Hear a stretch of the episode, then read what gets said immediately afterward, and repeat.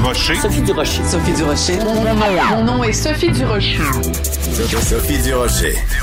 Des opinions éclairantes qui font la différence. Cube Radio. Bonjour tout le monde, j'espère que vous allez bien. Alors euh, peut-être que vous avez écouté la messe du dimanche hier soir à l'émission Tout le monde en parle à Radio-Canada, une émission qui est maintenant faite en direct. On parlait du mot dont on n'a pas le droit de parler. Donc tout le monde ne parle pas du mot haine tout le monde parle du mot qu'on n'a pas le droit de parler de. C'est vraiment, c'est rendu complètement absurde cette situation-là. J'imagine, euh, mettons un enfant qui écoute ça et puis qui se dit mais maman, euh, papa, euh, vous, vous, passez des heures et des heures à parler d'un mot, mais c'est quoi ce mot-là? Ah ben on n'a pas le droit de te le dire le mot.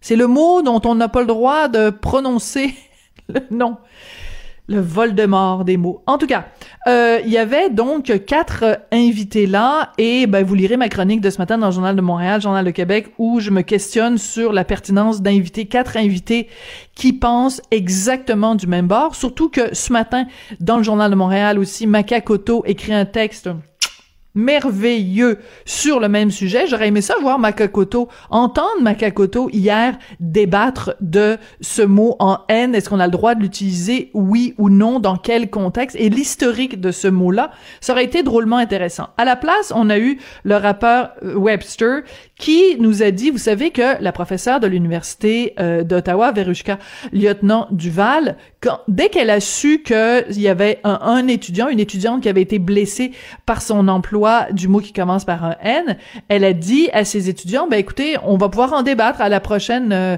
classe, là au prochain au prochain cours, on va pouvoir en débattre.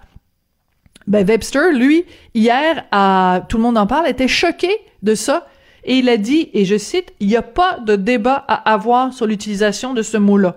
Fin de la citation. Il n'y a pas de débat à avoir. C'est fini, là, c'est comme c'est réglé.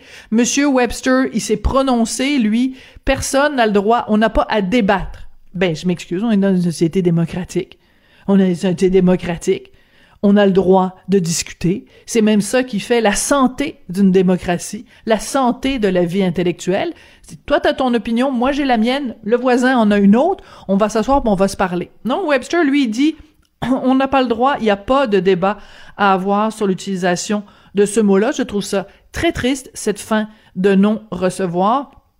Et très honnêtement, quand j'ai euh, entendu cette déclaration de Webster hier à la télévision de Radio-Canada, j'ai poussé un grand ben voyons donc. Sophie Durocher. Une femme distinguée qui distingue le vrai du faux.